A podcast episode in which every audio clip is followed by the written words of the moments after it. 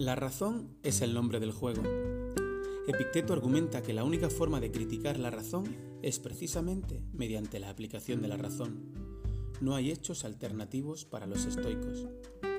Bienvenidos al episodio 65 del podcast Meditaciones Estoicas, la versión en español del canal del mismo nombre dirigido por el profesor de filosofía del City College de Nueva York, Massimo Pigliucci. En cada episodio se compartirán reflexiones y pequeñas dosis de la sabiduría de los antiguos filósofos estoicos de Grecia y Roma. Puedes escuchar el original en inglés en anchor.fm barra Stoic Meditations o en cualquier plataforma de suscripción. Las reflexiones de hoy provienen de Epicteto, en Discursos 1, 17, 1, 2.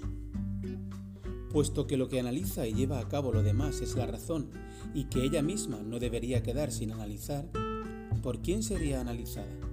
Es evidente que por ella misma o por otra cosa. Sin duda esa cosa es la razón misma, porque otra cosa superior no existe. La razón, hoy en día, digamos que no es algo que tengamos muy presente, no paramos de escuchar a nuestros políticos hablando de hechos alternativos, a los periodistas hablando de la era de la posverdad e incluso a algunos filósofos diciendo que la verdad es relativa y culturalmente contingente. Los estoicos tomaron un enfoque realmente razonable en torno a la idea misma de razón. Ellos conocían perfectamente bien, y sus rivales los escépticos se lo recordaban constantemente, que la razón humana es imperfecta.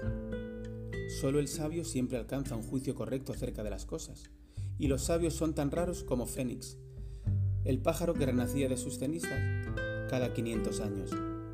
Pero aunque falle y sea imperfecta, la razón es la más distinguible y elevada capacidad que tenemos los humanos y la herramienta más poderosa para poder vivir una vida buena y prosperar.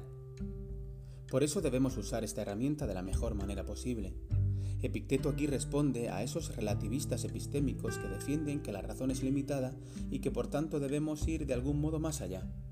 Como él dice, si deseas criticar a la razón, solo tienes dos opciones. O usas una herramienta mejor, que no la hay, o usas la misma razón, en cuyo caso debes admitir que razón es todavía el nombre del juego. Gracias por haberte unido a una nueva meditación estoica.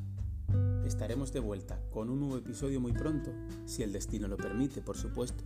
Si te parece conveniente, adecuado y útil, puedes dar visibilidad a este canal suscribiéndote o pulsando el botón me gusta.